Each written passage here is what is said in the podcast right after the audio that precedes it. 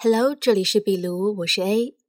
和朋友聊天，谈到有些时候和某人交往也不算深，但是就是觉得和他在一起不自在、不舒服，没有办法喜欢这个人，甚至可能这种印象和感觉在见第一次面的时候就已经形成了。也在心里面劝过自己，在你没有真正了解一个人之前，不要轻易给别人下判断。这些年看美剧学到的很重要的一点就是，每个人的生长环境和成长背景不同，你不知道他曾经经历过哪些事情，所以不要轻易对他的行为和决定做出评价。同样，伟大的盖茨比在一开头就写道：“每当你想要评价别人的时候，要牢记，这个世界上所有的人，并不是每个人都拥有你曾经拥有的那些优越条件。”这些道理我们都明白，但是有些人真的就是讨厌啊，没有办法喜欢起来。那么到底是什么原因呢？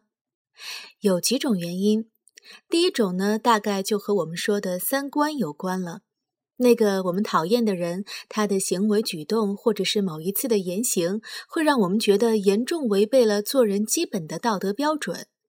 比如说偷奸耍滑的人，任谁看了都会觉得讨厌。第二种说法很有意思，叫做自我投射，就是说我们讨厌的那个人，有可能是因为他们身上的某些个性或者是行为，正好对应了我们内心一直刻意要压抑的东西。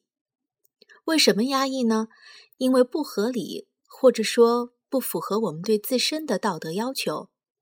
所以，与其说我们是讨厌别人，不如说，我们是厌烦或者无法接受自己的某个部分。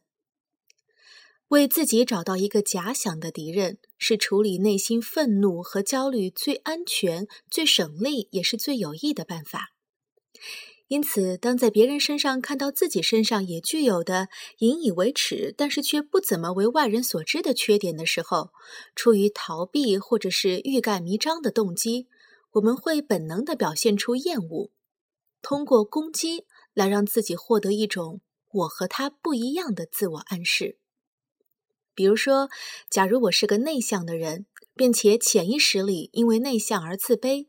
那我可能就会通过讨厌外向的人来欺骗自己，向自己证明内向比外向好。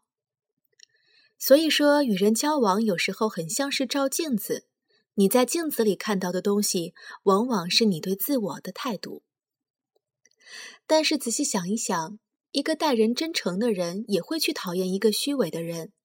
一个文雅的人也会去讨厌一个粗鲁的人。有时候我们身上即使没有那些东西，我们仍然会讨厌一个拥有这些特质的人。这又是为什么呢？这就是我们要聊到的第三种原因——威胁感。这些人对我们构成了某种威胁。当我们产生讨厌的情绪或者态度的时候，会不自觉地与我们讨厌的人保持距离。这个时候，讨厌会使我们得到一些自我保护。比如说，一个真诚的人讨厌那些虚伪的人，从而不和他们有过多的接触，这样就可以保护自己的利益不受损。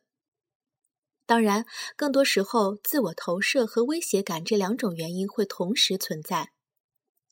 比如说，前段时间网上有一个名词叫做“绿茶婊”，很多女孩子讨厌绿茶婊。一方面呢，是因为女生心中都有一种希望很受男孩子欢迎的欲望；同时，一些女孩子可能会出于自己的道德标准，对这种欲望加以压制，这就是自我投射造成的厌恶。同时，在一个有绿茶婊的环境下，男生追求一般的女生的可能性会减少。这对一般的女生就构成了一种威胁，所以说，在一些公众的场合，比如说微博之类的社交媒体上，表达对绿茶婊的轻蔑和厌恶，也算得上是一般女生对自我的一种保护。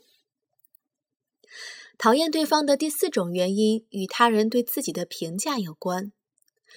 我们每个人都渴望被人尊重、被人欣赏。所以，一般而言，我们也会更容易喜欢一个喜欢我们的人，更容易讨厌一个讨厌我们的人。当我们从对方的一些行为判断出他可能不喜欢自己，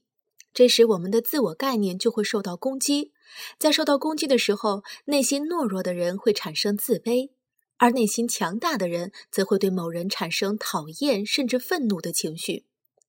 这种不甘示弱、路人转黑的心理，也算作是报复心理吧。听了今天这期节目，不妨试着回想一下，有哪些人是自己不喜欢、有点讨厌，但是又说不出原因的，然后看看能不能和我们今天聊到的这几个原因对号入座。也许这也没有办法让你喜欢上那个让你讨厌的人，但是起码你可以更多一点的了解自己。这里是壁炉，我是 A，今天就是这样了。